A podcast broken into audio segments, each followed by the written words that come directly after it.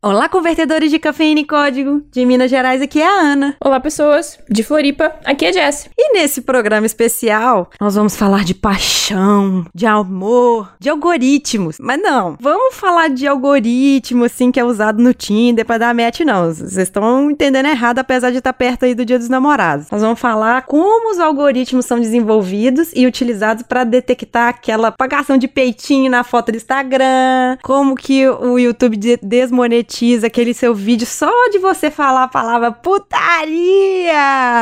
Então vem com a gente e solta a vinheta, Miro! Você está ouvindo? Pode programar. Porque nós podemos. Porque nós podemos. Porque nós podemos. Porque nós podemos. Porque nós podemos. Porque nós podemos. Porque nós podemos. Porque nós podemos. Nós podemos. Porque nós podemos. Então, nesse episódio estamos lançando o uhum. programa de apoio Pode Programar. O nosso podcast, para ele continuar vivo, lindo e maravilhoso, nós queremos mais. E a nossa meta é botar o Pode Programar lá no Spotify. Só que o que, que acontece? Para a gente colocar lá, a gente vai ter que mudar de servidor, nós vamos aumentar todos os nossos custos de hospedagem. É, então, assim, essa é a nossa meta inicial, mas temos outras metas para melhorar equipamentos, para custear participação em eventos e também produzir mais conteúdo para vocês. E pra gente dominar o mundo. Exato. Então, se você gosta do nosso conteúdo e quer ajudar nesses sonhos, né? É só fazer como os nossos quatro primeiros apoiadores. Sim, já uhum. temos quatro apoiadores. Entrar no PicPay e temos um plano inicial de três reais. O preço de um cafezinho. Então, acessa lá o picpay.me é, barra pode programar. E se você não tem o PicPay, a gente vai deixar no post lá o link lá para você criar sua conta. E a gente agradece imensamente quem puder nos ajudar aí, financiar nosso sonho aí. E bora pro episódio.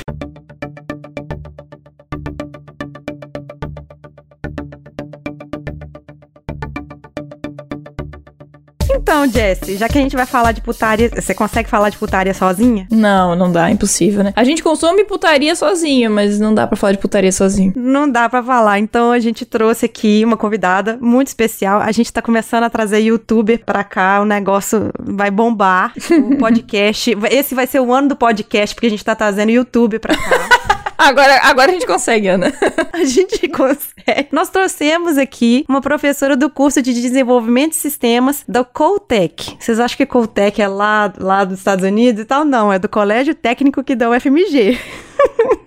Ela é doutoranda de ciências da computação da UFMG. Ela tá engatinhando na criação de um canal que ensina a programar. Inclusive, quem não sabe fazer tapioca, vai lá, assiste o vídeo dela ensinando a fazer tapioca e misturando algoritmo nisso. Sim, isso dá certo. Ela bate aquele beat de prosa. Gostaram da, da ideia? E ela gosta de falar de putaria também. Adora ali uma, uma divulgação científica e falar também de putaria. Apresenta vocês Virgínia Mota. Olá, pessoas, como estamos? Vamos bater um beatzinho de prosa? Não, nós vamos falar de putaria mesmo. Poxa, que sacanagem. Achei que eu ia fazer a entrada do canal. Deixa eu trocar então, deixa eu trocar, trocar. Vou colocar o Catra aqui de fundo. Nós não podemos porque agora a gente não tem mais mídia autoral, infelizmente. Poxa, já tava preparando aqui para colocar o play. Oh, dó. Então, fale um pouquinho mais aí do seu trabalho. Então, basicamente. Que... É. Não, é, eu só ia falar que eu tava abrindo o Xvideos aqui, mas eu já tô fechando. Peraí, pronto, pode falar. Ah, tá, tá. tá vendo, gente, que ela consome pornografia. já tá pronta para participar do Nerdcast. Pronto. Já, já. Então conte mais sobre você. A gente vai chamar ela aqui de Vivi, porque eu só consigo chamar ela de Vivi. Ah, é mais fácil. Inclusive, quando a Mila me falou de você, ela falava Vivi, eu achava que você chamava tipo Viviane. Ah, normal. Já me chamaram de Vitória. Eu achei muito mais estranho. Mas aí, conta pra gente aí, como assim que a gente vai conversar sobre detecção de pornografia com você? O, o porquê? Bom, na verdade, como diz uma grande amiga minha, eu não trabalho com pornografia, eu trabalho com detecção de pornografia. Porque toda vez que eu falava que eu trabalho com pornografia, as pessoas me olhavam com uma cara meio esquisita. Já olhe com a cara esquisita pra gente quando a gente fala que é garota de programa, né? Né, já, já não é uma boa piada. Mas basicamente eu trabalho com a área de descrição de vídeos baseada em conteúdo. Então, o que está se passando no vídeo, eu tento descrever de forma algorítmica para que um, um, mecanismo de machine learning consiga aprender. Eu comecei trabalhando com vídeo em geral, assim, de ações, e acabei enveredando por esse meio da pornografia, que é basicamente eu também trabalho com uma base de dados, com machine learning e tudo, só que eu tenho uma tarefa mais restrita e muito mais semântica, que é definir o que é pornografia dentro de um vídeo, sem ter nenhuma tag, sem ter som, sem ter nada disso, só com as imagens. Tá, então, gente, para quem ainda não ouviu o episódio de machine learning, para por aqui, dá uma pausinha, ouve lá, entenda um pouco do que a gente vai falar aqui, porque agora vai ser uma parte específica, um, um treinamento específico do machine learning. Então, como é que a inteligência, o que, que a inteligência artificial aí tem a ver com a detecção de pornografia? Como é que essa história toda começa? Pera, tudo começa quando você abre Xvideos.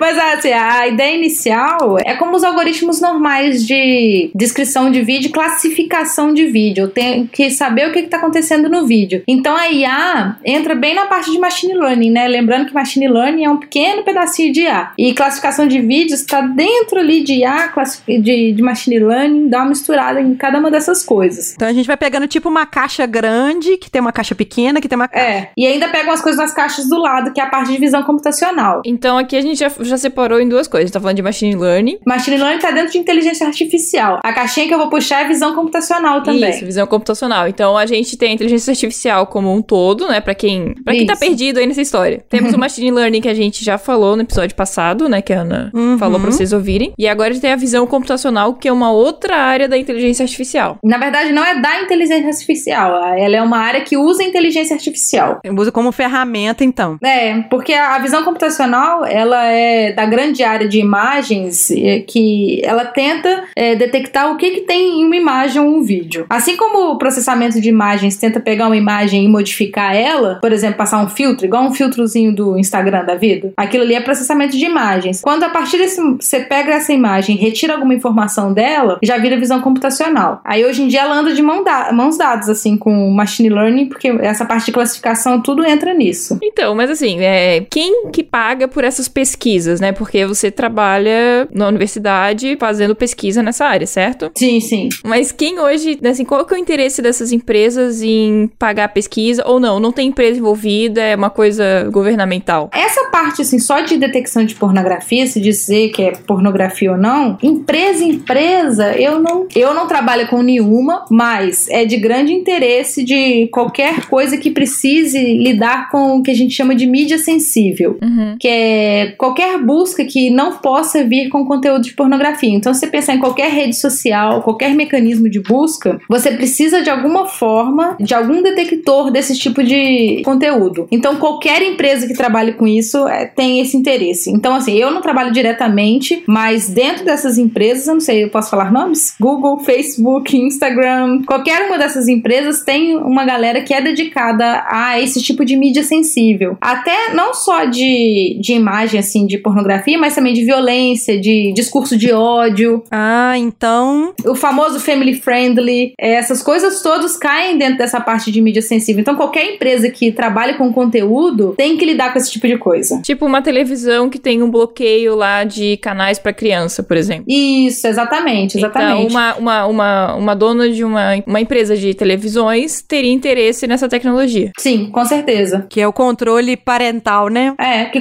na televisão você, você mesmo coloca senha, né? Aqui você teria meio de forma automática para colocar isso tudo. E assim, além do que você tá falando assim de mídia sensível, você vê essas detecções, essa visão computacional, ela sendo usada para outros fins? Sim, sim. Tem até um trabalho bastante interessante da Unicamp com a Polícia Federal. Interessante assim, né? Assim, academicamente interessante, uhum. que é uhum. para detecção de pedofilia, porque o que acontece? Os policiais, para poder falar, né, que alguém tá em posse desse tipo de material, eles têm que olhar essas coisas. E isso pode ser muito traumático para um policial. Imagina. Pode ser um gatilho, né? É, pode ser um gatilho, o cara pode ficar mausaço. Então, a ideia desse trabalho é justamente tentar automatizar essa parte. E aí, automatizando isso, você só entrega pro algoritmo, o algoritmo fala, olha, tem ou não tem, e no máximo você deixa, no caso de uma decisão final, né, o cara é culpado ou não, não, aí você coloca um ser humano só nesse meio, mas ele não tem que checar todos os vídeos. Então, mas eu já ouvi falar que, tipo, no caso do Facebook, é, YouTube, teriam pessoas também fazendo esse trabalho. Elas seriam usadas Tem. só meio que no começo pra treinar o machine learning, ou não? Realmente hoje só com, né, a máquina, dizer, já tá tão treinada que não precisaria mais desse trabalho manual. Não, ainda precisa de um pouco de rotulação. Ainda vai ter que ter alguém assim. Mas em, em caso desses assim, coisas mais é, delicadas,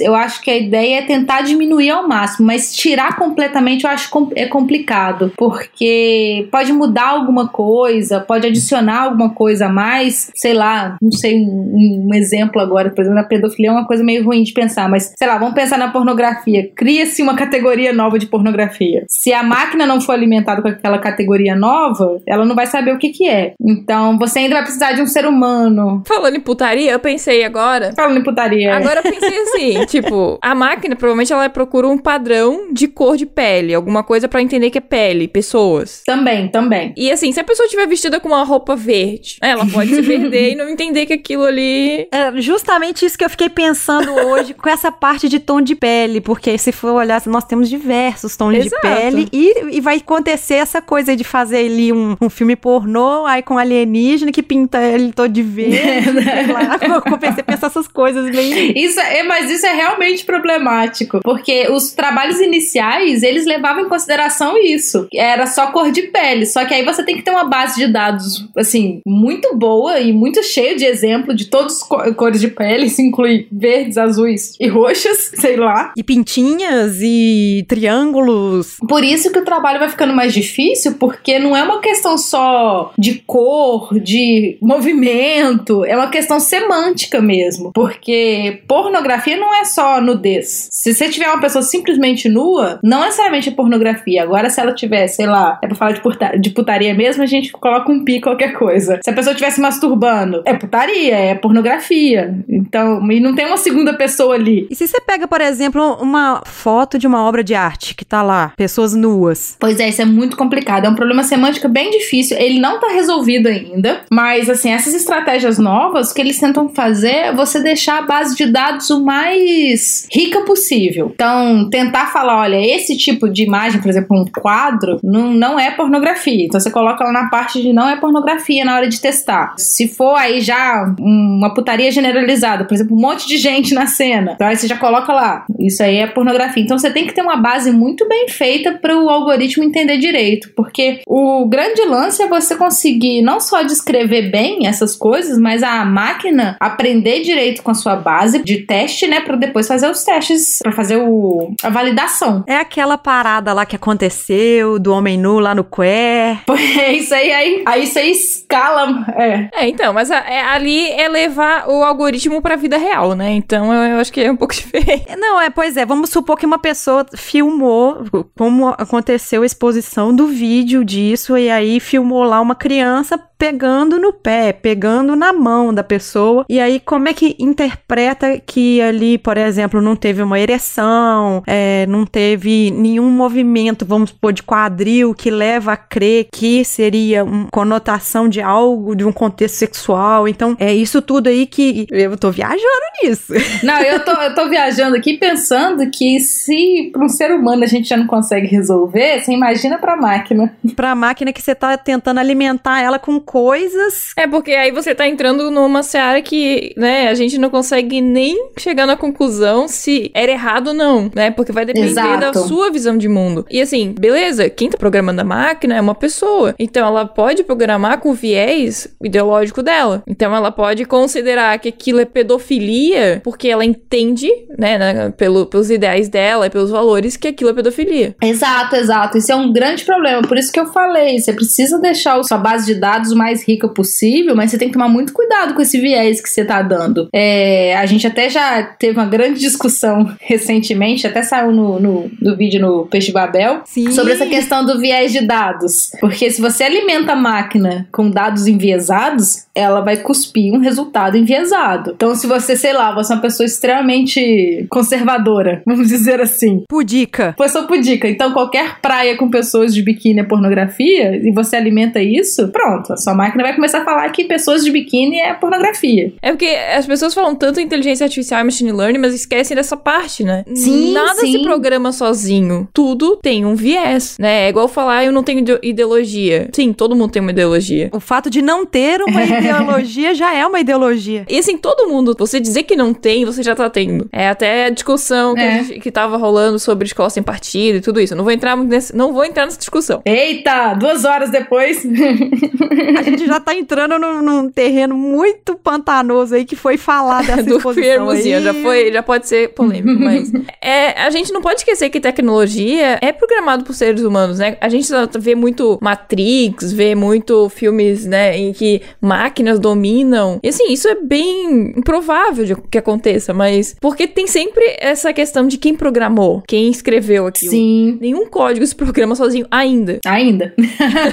mas é muito isso. É assim, é, as pessoas falam, ah, mas é máquina, a máquina é imparcial e tudo. É assim, a máquina até pode ser imparcial. O problema é que o programador não é. Quem programou não é, né? Então pronto, se tem ser humano no meio, já era. Como você falou. Mas eu, eu ainda acrescento mais, Jesse, porque até a máquina se programar sozinha, mas quando a máquina se programar sozinha, com certeza ela vai ter algum viés. Com certeza. E um deles, e um deles vai ser matar humanos. Não, é.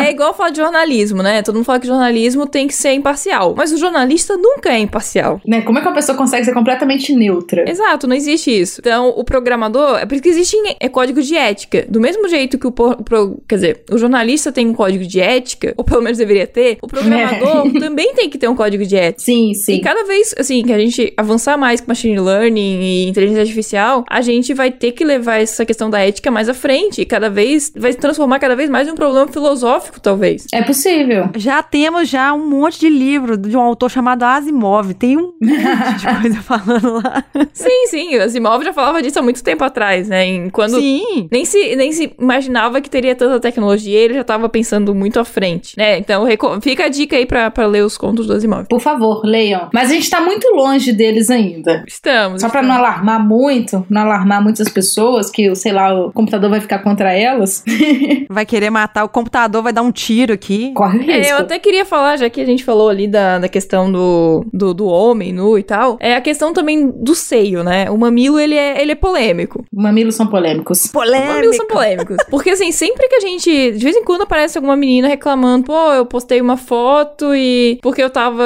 né, com o seio de fora, isso foi con- considerado errado, vamos dizer assim, foi considerado como violência. Não violência, alguma E pornografia. o Instagram, por exemplo, bloqueou, né? É, alguém bloqueou. Mas o mesmo cara que posta sem camisa não é. Aí a gente entra naquela questão do viés do quem programou. Para nossa sociedade no geral, o homem mostrar o mamilo, pelo menos a sociedade ocidental, né? Vamos deixar claro. O homem mostrar o mamilo não é pornográfico. Mas a mulher mostrar o mamilo é pornográfico. É, aí você pensar, por exemplo, um- uma foto de amamentação. Exatamente. Hum, Tem pornografia nisso. Então, não tem. Mas assim, se aparecer um mamilo.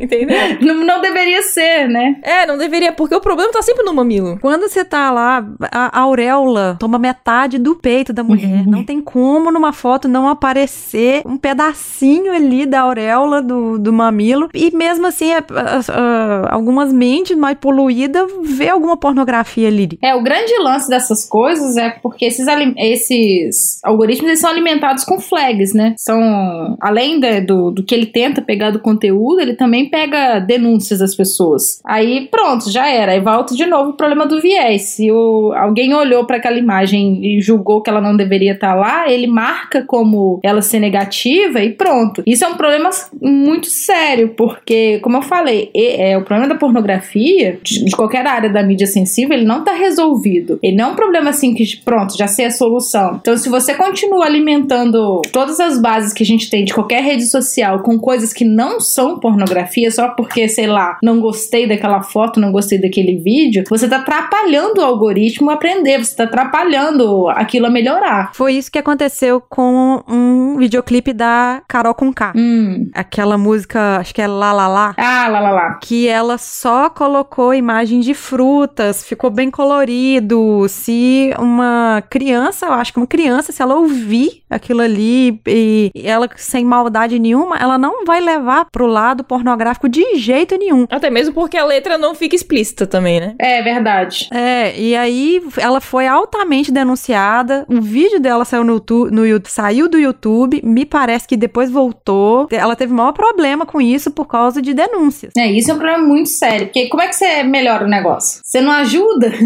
É, você coloca lá a imagem de fruta e, e denuncia como pornografia, né? Pronto, já era. É, aí já era. Enquanto isso, né, aconteceu no YouTube aquela questão do Elsa Gate, que, né, a gente comentou até no episódio do da infância digital, em que foi um episódio em que vídeos pornográficos, com alta conotação pornográfica ou de violência, não foram classificados como violentos e como pornográficos Hum. pelos algoritmos e entraram na parte do YouTube Kids. Nossa. E assim, era coisa assim, mulher, uma mulher vestida com a roupa, por, por, por isso o nome de Elsa Gate, né? Uma mulher vestida com a Hum. roupa da Elsa, do filme, só que, Frozen, é, fazendo coisas pornográficas. Ou então um boneco, uma boneca, é, então um brinquedo, então provavelmente o algoritmo não conseguia entender aquilo como Sim. pornográfico, fazendo posições sexuais, entendeu? Então coisas desse tipo passavam e tava chegando pra criança ver. Se você- não leva em consideração o conteúdo mesmo, né? As imagens, você só pega, por exemplo, as tags que você coloca, é muito fácil mascarar. Hum. Você coloca só Elsa, Disney, é, boneca. Como é que o algoritmo vai saber? Ele realmente precisa pegar aquele vídeo e ler. E assim, o YouTube não vai fazer isso com todos os vídeos. Ele pega uma amostra e vê o que que é. É, provavelmente quando começa a ter muita denúncia, por segurança ele tira. Aí ele olha. Ou- é, primeiro ele, deve, primeiro ele deve tirar. Primeiro ele deve tirar. Né, tira e depois olha. é Depois verdade. olha. Que foi o que aconteceu com o vídeo da, da Carol, né? Primeiro ele tira. Sim. Depois ele olha. Ah, tá, agora sim. Então, tipo, é uma tecnologia que, no caso do YouTube, não dá pra usar o tempo inteiro. É- Não. é- a questão da a questão do processamento computacional disso acaba sendo, acredito que impossível. É, eu até peguei um- uns dados aqui, deixa eu até achar de novo. Eu peguei a estatística de um dia. Tem uns dois dias que eu fiz isso. Um dia, é, o Facebook ele recebe 196 milhões de fotos, o Instagram 80 milhões de fotos, o Twitter tem 500 milhões de tweets e o YouTube tem por hora 120 vídeos com upload. 120 horas? 120, ho- é, 120 por hora, 120 vídeos por hora. Só isso? Por enquanto, na, na- naquele dia, né? Aham. Isso aí tem que fazer uma média, assim, por exemplo, uma semana, de um mês. Mas, assim, só essa, quantidade de dados, é impossível você fazer isso em tempo real. Você enviar e já testar se aquilo ali é um conteúdo que poderia estar lá ou não. Então é muito caro, é um- não é uma tecnologia barata. E com certeza, no caso da Elsa, eles só colocaram tags, assim, simples, que poderiam passar para o YouTube Kids de boa. E só depois que alguém deu flag que encontraram. Então, aí eu já tô imaginando alguém vai falar isso. Mas e a questão do áudio? Por que que meus vídeos sempre são removida a remuneração porque eu botei uma música? É, aí tem mais um outro algoritmo da mesma ideia. Eles têm um- uma base bem grande, né, de músicas que podem e que não podem. E a ideia é mais ou menos a mesma. Você tem a waveform lá da, da música. Se ela bate com alguma coisa que já, já existe, já era. Esse algoritmo para áudio, ele já é muito bom. Esse, ele realmente já tá no estado da arte. Esse a gente já tem um problema bem resolvido. Porque o áudio ele é mais fácil de resolver que o vídeo, não? Bem mais, muito mais. O áudio é muito mais fácil. O áudio é um D, né? Ele é só tem uma dimensão, ele é só uma, uma onda, né? Enquanto o vídeo, além, a própria imagem, né? A imagem é 2D, com resolução alta, pensa só quantos pixels tem uma imagem, e, eu- e o vídeo ainda tem o tempo. Então é muito mais dado para tratar. O áudio é muito mais fácil de resolver. E quando você já tá. Quando você faz upload pro YouTube, é, ele faz o upload e ele ainda faz uma um pequeno tratamento, assim. Se você olhar, depois você faz o upload, ele ainda fica um tempinho rodando. Naquele tempinho, ele já tá passando um monte de algoritmo. Tudo pra já flaguear caso você precise, principalmente no áudio. Tá, aquele vídeo que a Mila fez, falando lá daquele vídeo que usaram a, a detectaram pornografia lá da Galgador. que aí desmonetizaram ela e sendo que em nenhum momento ela colocou nada, assim. É pornô da Mulher Maravilha. Pronto, tem isso. Já era, caiu. Não monetiza, não tem jeito. Aí tem uma carga um pouco mais, eu acho até um pouco mais grave, porque isso a gente não tá levando nem em consideração o conteúdo, né? A gente tá considerando só algumas tags e falando isso não pode. E aí é o que a, que a gente falou, o YouTube prefere tirar, já tira e depois a gente conversa. É uma questão de marketing, de comércio, né? Isso, é. Tanto é que tem muito conteúdo, assim, que é sensível, mas não de mídia sensível, né? Mas é um conteúdo que é, sei lá, conteúdo LGBT, é conteúdo que vai falar alguma coisa dessa parte de pornografia, mas com essa conotação, por exemplo, de ciência, que já é desmonetizado logo de cara. Então você não pode falar de biologia ou educação sexual no YouTube sem perder dinheiro. Você, ou pelo menos você vai perder o dinheiro e depois você vai ter que se explicar que você só estava explicando se a parte fisiológica da coisa. Basicamente, o YouTube é um pai carola. Basicamente é isso. Não, na verdade, quem é? Quem é? Na verdade, porque o YouTube, ele só faz o que o mercado pede. Isso. Sim, é. Os anunciantes não querem ter seus nomes vinculados a conteúdos sensíveis. O que vai chatear o pai carola de fato. Exatamente, exatamente. E como é uma coisa muito complicada de se. De, é porque é semântico, então é só pelo sentido, não é uma coisa assim exata. Então pronto, desmonetiza, tira a flag e tudo. Isso vale pra áudio, isso vale pra imagem, isso vale pra vídeo. Mas, mas eu acho que talvez o YouTube tenha algum esforço maior quando se trata de conteúdo de emissoras. É, porque assim, é- é, muito difícil você achar no YouTube qualquer vídeo que seja, sei lá, uma cena de novela, né? Vamos dar um exemplo brasi- brasileiro aqui. Ou um episódio de uma série. É muito rápido isso sai fora, né? O conteúdo é deletado muito rápido. Isso já fica lá no começo. Procurou, eu deve ter já aquelas flags iniciais assim, ó, se tiver isso isso aqui, ó, na tag, já tira. Já nem, nem deixa. Porque isso é a mesma coisa. Se a gente fosse procurar um trecho de uma novela, até que assim, dependendo do trecho, dá pra procurar até para par, né? Você bate frame a frame e vê se, se dá. É, não, mas aí seria meio trabalhoso. De, eu acredito que eles não tenham esse trabalho realmente. Eles devem usar alguma tag, alguma coisa. Ao mesmo tempo, é, talvez tenha, né? Mas aí seja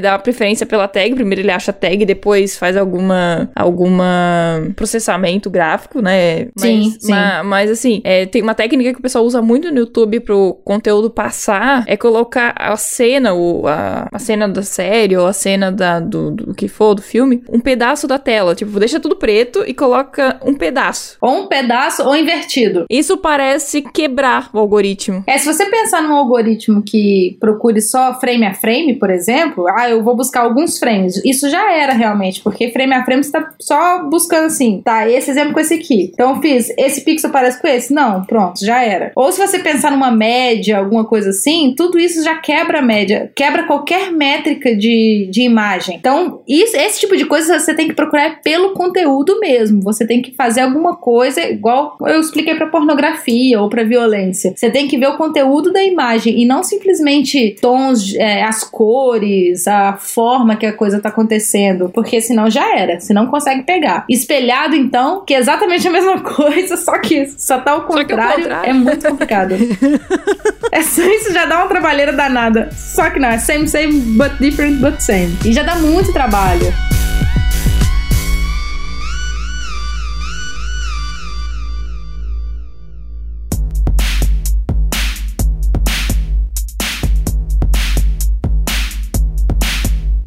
Vivi, e assim, né, no teu dia a dia, que tecnologias, eu digo assim, que linguagem que você usa? Tem algum framework? O que que vocês usam no dia a dia para programar isso? Ó, isso é o, o classicão, vamos dizer. Hoje em dia, tá muito em voga o quê? Python.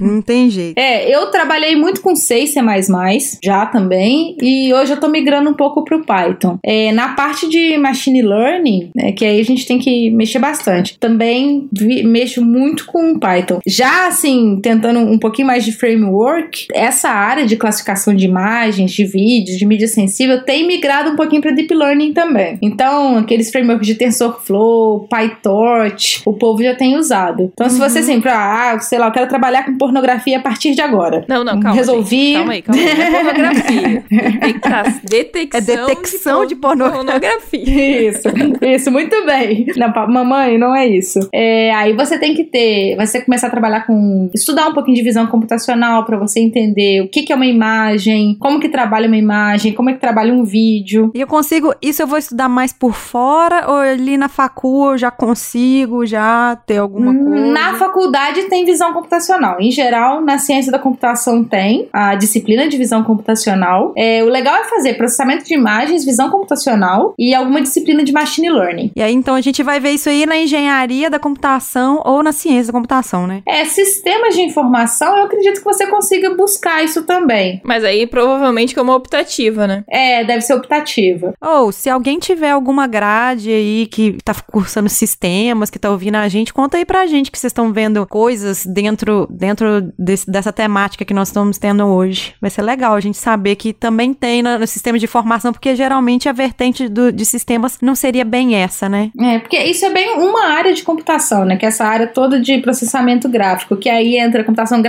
visão computacional, processamento de imagens. E games? E games, né? Muito CG, sempre bom. que você tava falando aí de frameworks, de, de ferramentas, tecnologias, eu lembrei muito que o .NET, ela tá nessa, olha aí eu puxando sardinha aí pra Microsoft, como Daqui a sempre. pouco eu, eu falo do PHP, peraí. Eu tô lembrando aqui do Unity, se... Nossa, Unity, é muito legal, adoro o Unity. Hum, mas o Unity ele é muito visual, né? Ele não, pra essa área não. A gente, assim, no final das contas, é até engraçado. A gente basicamente programa numa tela preta e fica vendo numerozinhos. A gente não fica assistindo os vídeos.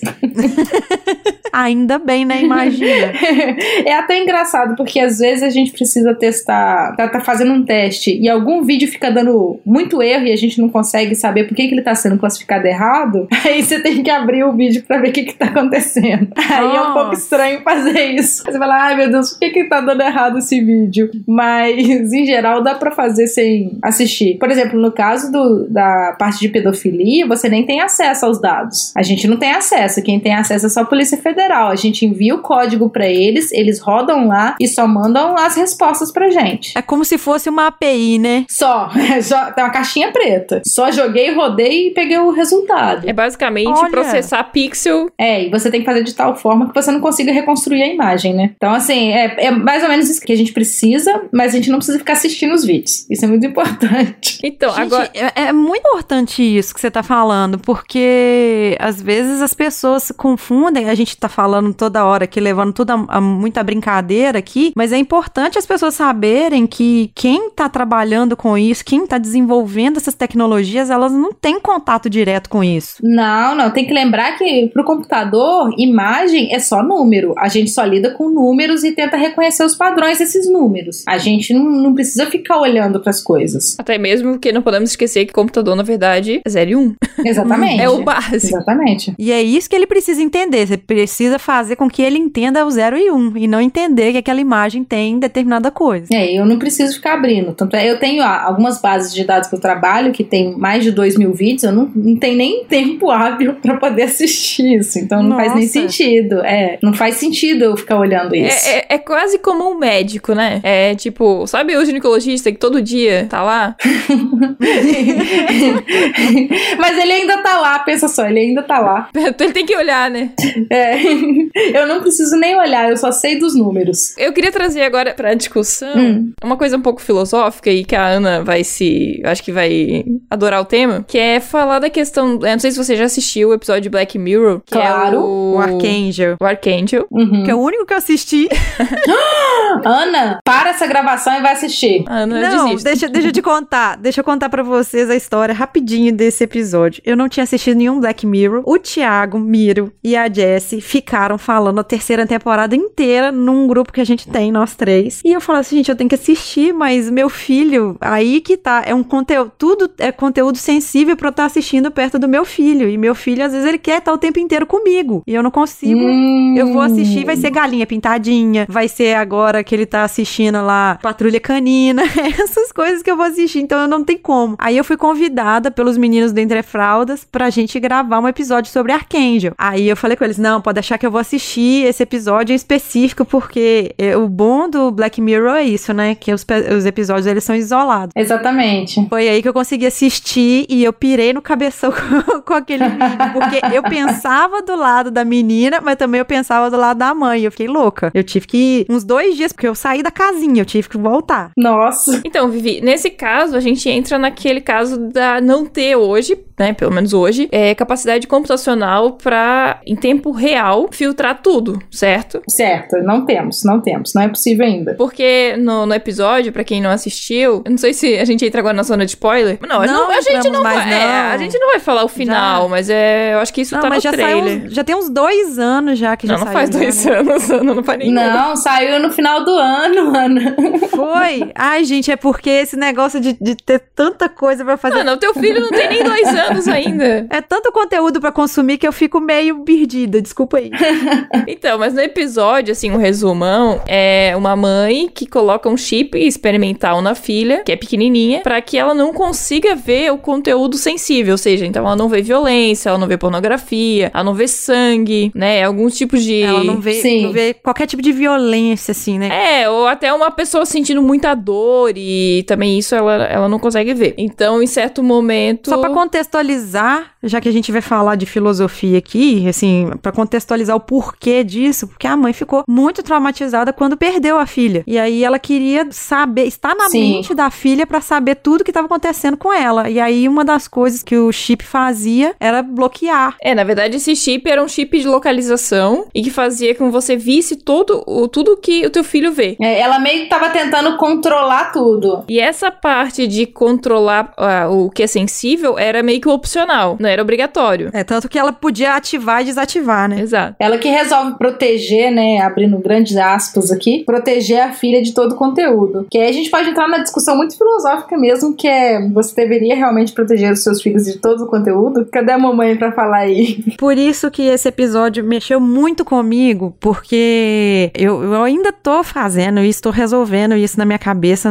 numa terapia aí. Há mais ou menos um ano e meio eu tive um problema muito sério com o meu filho. Ele teve que ir pro CTI. Desde então, e pra quem não sabe, é, ainda não sabe, eu sou formada na área da saúde. Então, essas coisas todas de ver monitor, de isso tudo gerou bastante estresse, até pós-traumático em mim, que eu ficava meio que tentando controlar ele todo momento, qualquer febre que ele tinha, qualquer Nossa. engasgo que ele tinha, eu e o meu marido, a gente ficava o tempo inteiro em cima pra saber. Aí a gente fica meio que naquele sofrimento, né? Que o nosso filho precisa, ele precisa passar por essas coisas pra ele se tornar um adulto saudável. E ele precisa também passar por outros estresses pra se tornar uma pessoa melhor também, ou uma pessoa com caráter, com personalidade. E aí isso tudo buga minha cabeça, buga ainda. E isso, acho que se eu assistir Archangel de novo, acho que vai dar outra bugada. Assim, hoje em dia a gente ainda não tem essa tecnologia, a gente ainda não consegue fazer do jeito que o Archangel é, porque ele, ele bloqueia tudo, tudo, tudo, tudo, tudo. Algumas coisinhas eu acho até que dá, por exemplo, questão do sangue. É, eu acho que dá pra pensar em, em algumas ferramentas que seriam mais baratas de implementar, de forma que corte, umas coisas mais simples assim. Agora, qualquer coisa que seja semântica, violência, a pornografia, algum discurso, o próprio discurso, né? Porque no Archangel até conversas são bloqueadas também. Palavrões, né? Palavrão é bloqueado. Palavrão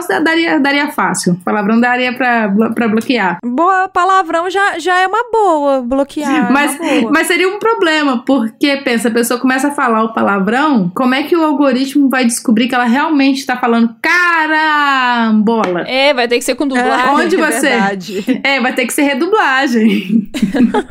Vai Ele vai... Vai ter que ter ali um, um, um relé que vai passar antes, tipo, uma- alguma coisa que retarde ali antes de chegar no, no centro auditivo do, do, do cérebro. Não. Ela vai ter um problema, porque ela vai ficar vendo tudo fora de sincronismo. Que terror. É, ela ia, nossa, imagina que ela ter lag. Não, ela ia ter lag o tempo inteiro. Imagina quando você pega lá na. Como o Jovem Nerd fala, você pega as coisas na livraria, na, na loja lá do Paulo Coelho, aí você vai pegar os vídeos, pega a- as legendas e perde a sincronia. É, vai ser aquilo. o tempo inteiro. é, mas é engraçado. Se fosse, se a gente tivesse a vida, passasse um filtro na vida, aí dava. Agora, ao mesmo tempo que a coisa tá acontecendo, nossa. Então hoje o controle parental para essas coisas, ele vai existir, vai ser só alguma coisa que previamente já se sabe que vai ter, né? Por exemplo, a gente sabe que de X horas até X horas pode é, aparecer na televisão, por exemplo, um conteúdo sensível. Até mesmo assim, se for pegar é, alguma busca e tudo, aí ela vai passar por, um- pra alguma filtragem pra depois ir pra você. Agora, se, ela, se tá acontecendo, você tá assistindo, sei lá, novela com seu filho do lado. Aparece de repente uma cena que você não, não gostaria que seu filho visse, já era. Por isso que tem aquela indicação etária, né? É, que aí é. tá contigo, o risco é seu, eu te avisei. Aí você avisa de antemão: olha, pode ser que tenha alguma coisa e pronto. Então a gente teria Por que ter isso. alguma indicação. Essa questão de eu te avisei me lembra a HBO. Quando começa aquele chuvisco da HBO, você já sabe, é pra mais de 18. Exatamente. Fez o. Oh. Pronto, parou, vai, tira as crianças e vai assistir sozinho. tira, tira a mãe, também a mãe. Porque É, é, pode é ser. incrível. Depende, depende. Minha mãe adora. Não, porque assim, é incrível. Existe, existe aquela máxima que diz que se uma série tiver uma cena Nossa. pra maior de 18, o sua mãe vai passar na hora. Aí pergunta: o que que você tá assistindo, minha filha? A a mãe, ela já tem ali uma machine learning ali implantada ali, ó. Já chega na hora. em já... tempo real. É, essa é tempo real mesmo. Talvez é porque os pais gostam de putaria mesmo e aí eles sentem ali que vai passar alguma coisa e aí chega, né? Chega na hora. Afinal Essa de é a contas, verdade. as pessoas nascem geralmente De putaria. de uma putaria, né? É, normalmente sim, né? Algumas pessoas até que vieram dos vidrinhos, mas assim, normalmente elas vêm de putaria mesmo. Ainda a maioria ainda vem de putaria. é, você me lembrou muito aí com relação à classificação etária quando, com- quando estavam lançando o filme Logan, que ele tem muito sangue, ele Sim, é bem sim. explícito, as coisas, porque geralmente os filmes de super-herói, eles têm uma classificação etária bem mais baixa, ali 12 anos, mais ou menos. Então, se a gente pegar aí Vingadores, você não vê a, a única cena que você tem de sangue, que você imagina que é sangue, é azul o sangue. É, não é... é. é igual o, o Robocop novo, que é muito ruim, inclusive. que Eu o não Robocop antigo. É. é muito ruim. Não, não vale a pena, não. Se você pensar que o, Robo... o Robocop antigo é um filme violento pra caramba. Sim. A cena que. Poxa, o filme tem, já tem uns 30 anos, né? Então. Pois é, eu assisti Não ele. entrega a idade. A gente tá entregando a idade aqui. Eu assisti ele, eu era novinha. Eu assisti no cinema, né, Ana? Não. Uh. Também não. A cena que ele vira, né? O... Vira não, que ele meio que morre, né? Que ele, ele é trucidado. Ele. As pessoas. Toma tiro de tudo quanto Ele é toma lado. Tiro de tudo enquanto ela sai sangue na tela. Eu assisti isso aí e, assim, pra mim isso não foi traumatizante. Pois é, vai ter, se você pensa o seguinte, se naquele momento alguém virasse pra você, ah meu Deus, não assista isso, que absurdo, pronto, aí você já vai falar, opa, Eu tenho uma história pra contar sobre isso. Só antes de você contar a história, na, na mesma época, rolou ali Rambo, Comando para Matar. E aí, um pouquinho depois, os filmes de Jean-Claude Van Damme. E, gente, eu assisti esses filmes tudo. Aí hoje em dia o que que acontece no Robocop? No Robocop ele luta contra robôs, esse novo, e não tem um sangue. Tanto é que quando ele sofre o atentado lá, ele é... o carro dele explode. Não tem um sangue na tela. Eu achei isso um absurdo. Eu acho que sangue forma caráter. Eu também acho. Olha só, pensa aí, eu sou uma pessoa de, É. boa, de bom A Ana só. acha isso até o filho dela assistir a cena. Aí ela não vai achar. É. Exatamente, exatamente. Coloque seu filho pra assistir Robocop. Aí ela não vai achar Não. como legal. Não, ainda não. Ele ainda tem três anos ainda, tá muito novinho. É que, é que eu lembrei quando eu tinha uns 14, 15 anos, eu, eu frequentava muito a locadora. Ah, entregando a idade. É, a locadora. a pessoa, para, Jess, para. Então, e aí eu sempre gostava de ir lá, escolher os filmes e tal, e eu trazia pra assistir, eu era a, a- mais velha, pra assistir com a minha irmã e com meus primos. Aí um dia, Nossa, um belo dia, muito. cheguei no- na locadora e tinha Be Back Mountain, é, aquele se- segredo de... Brokeback Mountain. É, exato, Segredo de Brock Mountain. Hum, sei. o nome desse, nome desse filme. The Brokeback Mountain. Ai, tá bom então, é isso aí. Aí. e aí, eu, eu tava lá assim, ah, vencedor de Oscar, não sei o quê. Deve ser, ah, deve ser legal, né? Deve ser bom, né? 15 anos. Aí eu achei legal. Não, tranquilo, de boa. Assistir com os pais aí, né, na então, sala. Então, E aí a gente tinha uma sala, assim, que a gente via que tinha uma porta que dava pra cozinha, onde tava todo mundo, a família inteira reunida. E assim, ah, vamos assistir esse filme aqui, né? Eu e mais umas crianças. Daqui a pouco, aquela cena que eles estão se pegando na barraca. Hum, Só vejo alguém saindo correndo da cozinha e desligando o filme. uma família um pouquinho mais pudica já era. Então, assim, foi. Aquele- aquela Foi cena, né? Aquela coisa assim, ninguém quer falar sobre. É, vamos ficar quietinhos. Esquece. Você sabe que eu fui muito criada na, na vibe da violência, olha que coisa terrível. Eu me lembrei quando eu era bem novinha, eu tava assistindo com mamãe, aí tem que conversar com minha mãe, né, mãe? Eu também não tinha Nintendo. A gente tava assistindo Jason, sexta-feira 13. Que isso? Aí, aí a, mãe, a mãe me conta que chegou uma determinada hora que o Jason corta a cabeça de alguém. E eu virei pra ela na maior inocência: Ô mãe, cadê a cabeça da moça? o que virou de mim depois disso? Tá aqui, ó. Depois dessas histórias traumáticas de infância. tipo, não tem nada de trauma. Eu, pelo menos, não tô traumatizada, não. Ai, fiquei traumatizada. Mas depois dessas histórias traumatizantes, como é que a gente pode fazer pra proteger os nossos filhos? Quer dizer, eu não tenho filho, né? Mas proteger as crianças desse conteúdo sensível? Tem algum Tan, plugin tan. pra bloquear no Chrome? Tem plugin pro celular? O que que, que que dá pra fazer? Eu não quero que meu filho veja mamilos. É, tem algo. é, mamilos é, seria ótimo. Mamilos em geral. Bom, tem algumas coisinhas que dá pra fazer que são viáveis, que é ativar qualquer safe search que tenha. Então tem algumas buscas seguras, que isso é até bom mesmo para até pra gente mesmo, porque a gente quer buscar uma coisa, você não quer ficar vendo putaria o tempo inteiro, né? Então, Fale por você. Acho, acho que nem produtor de putaria quer ver putaria o tempo inteiro. Não, dá muito trabalho, muito trabalho. Então você pode ativar esse tipo de busca, que aí ele evita várias flags. No caso de, de Facebook, Instagram, essas coisas todas, aí você vai depender do, Do bom senso deles. do bom senso. Porque tem aqueles, é, aquelas coisas que você pode bloquear contas. Uhum. Você pode bloquear hashtag, bloquear alguma arroba, mas, por exemplo, no Twitter você consegue, ele tem um sistema de bloqueio também. Se aquela conta poderia ter, ter algum conteúdo sensível. Então, mas assim, se alguém que você segue der um RT, aí ele não bloqueia. Já era. Não, aí é. é- Depende do, do conteúdo. Se for uma conta já vinculada que tem alguma coisa dessa, com essa característica, aí ele já bloqueia. Se você não tiver muita certeza, ele não bloqueia, não. Então tem que ser alguma coisa que ele já saiba de antemão o que é. Então, algum- alguma tagzinha, alguma hashtag tem que ter. Na conta, alguma coisa assim. Então, pra proteger mesmo, ainda não tem nada assim 100% efetivo. Então, no caso do Instagram, eu vou falar assim por, por experiência, eu acho que não funciona bem esse safe deles, assim. É. Hum, Porque eu sigo um, um- um canal de um- uma conta em que posta alguma coisa de animais e tal. E às vezes é resgate de animais em uma situação bem, bem, bem precária. E assim, Hum. isso me faz mal. Eu não, não quero Sim.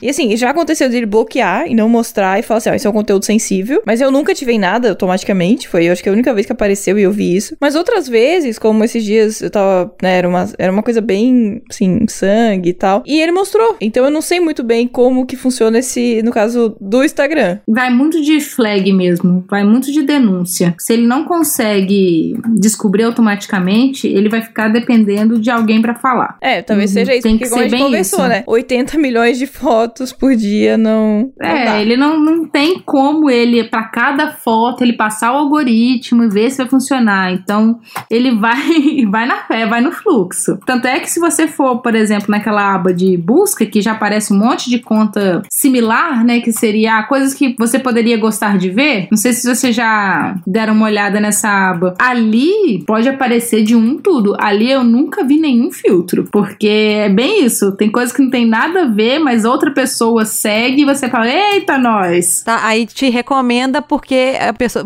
a pessoa é conhecida, né? Tipo assim, eu vou confiar no que que é na similaridade ali. Exatamente. Como ele vai pela similaridade, se os seus pares gostam daquilo, ele assume que você gosta daquilo e pode aparecer coisas que você não gostaria de ver. Assim, a gente já é adulto, a gente tá mais do que cansado de saber o que pode e o que não pode, mas uma criança fica muito mais sujeito a esse tipo de coisa. Então, até é, é bem recomendado mesmo, assim, que qualquer pai que queira dar um- proteger o filho e tudo, ficar de olho no que, que ele tá assistindo e tal, pra ver se ele não vai cair nesse tipo de coisa. É justamente isso que eu acabo fazendo. Às vezes, algum filme, por exemplo, eu falei de alguns desenhos aqui, já assisti vários episódios desses desenhos, mas quando aparece alguma coisa nova que ele se interessa, ou que foi al- algum amiguinho que veio aqui em casa e pediu, alguma coisa que aparece até no- na- de, de sugestão no YouTube ou Netflix, eu assisto primeiro ou assisto supervisionando ele para detectar aquilo ali se realmente tá um conteúdo para a idade dele ou não. É basicamente o que você tem que fazer com machine learning.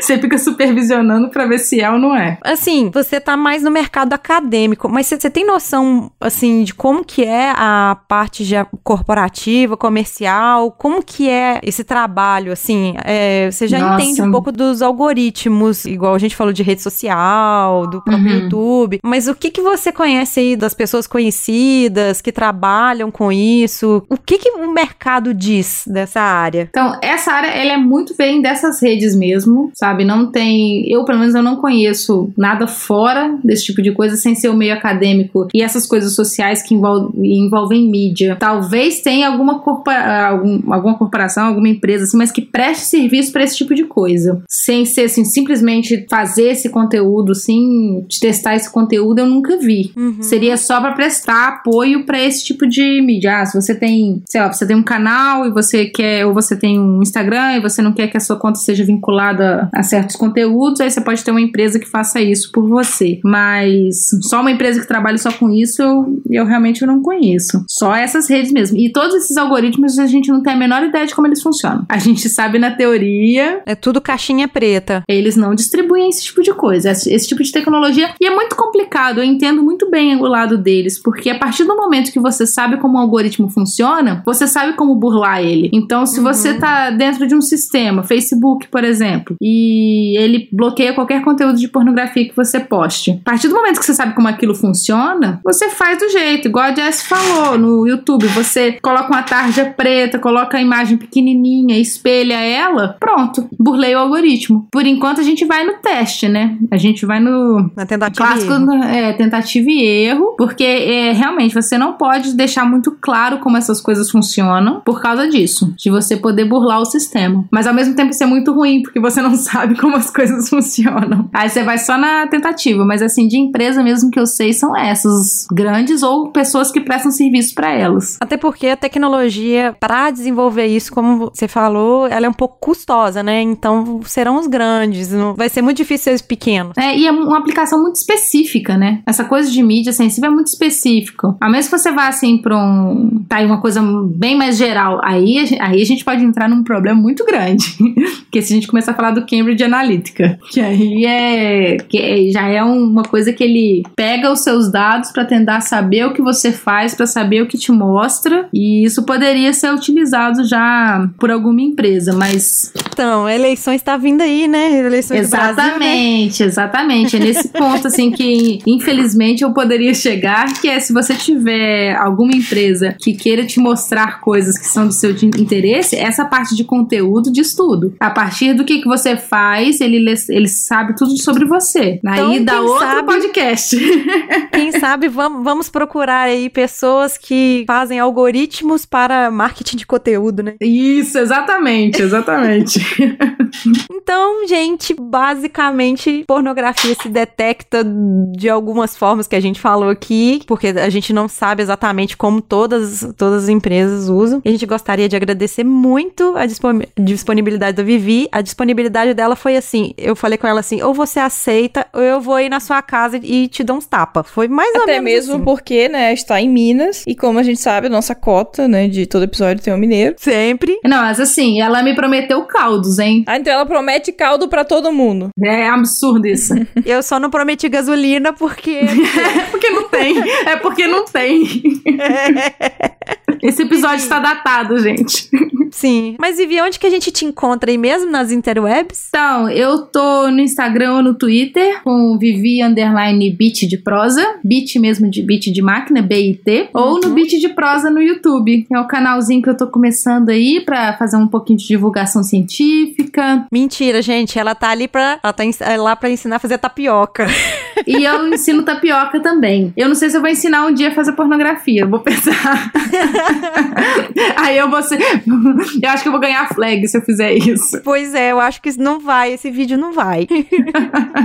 aos ouvintes, gostaria de agradecer muito e mandar assim um super abraço aos nossos apoiadores, porque sim, nós temos apoiadores já sem ter lançado oficialmente o, o PicPay assinantes. O Rodrigo Cornélio, o Thiago Show Shell, o nome dele é muito legal, e o Gabriel Diedrix. Eu não consigo falar, Gabriel, seu nome, me desculpa, eu acho que é isso mesmo. E eu gostaria de agradecer muito vocês já por estar nos apoiando, acreditando no nosso trabalho e a gente vai tentar trazer uma coisa melhor que a outra, como sempre, com convidados como a Vivi, como a Mila, Sim. como mais um monte de, de pessoa bacana que já veio aí, que pode voltar também, né? Muito legal isso. Ah, eu tenho que agradecer demais vocês, viu? Mesmo que você só tenha me oferecido caldo, tá? Mas eu aceito sem caldo também. Brigadão, gente. Agora você foi picada, agora você está oficialmente picada pelo bichinho do podcast. Ah, meu Deus!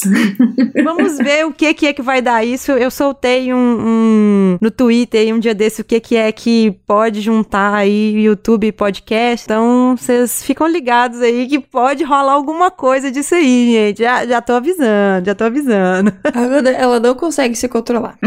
Não, não consigo. Mentira que eu consigo, tá? Porque eu só. Esse negócio de assinante aqui eu ia lançar hoje. Eu ia lançar hoje, não. É hoje que vocês estão ouvindo aqui. Mas a Jessie falou que eu podia ter lançado antes. Então é ela que não consegue se controlar.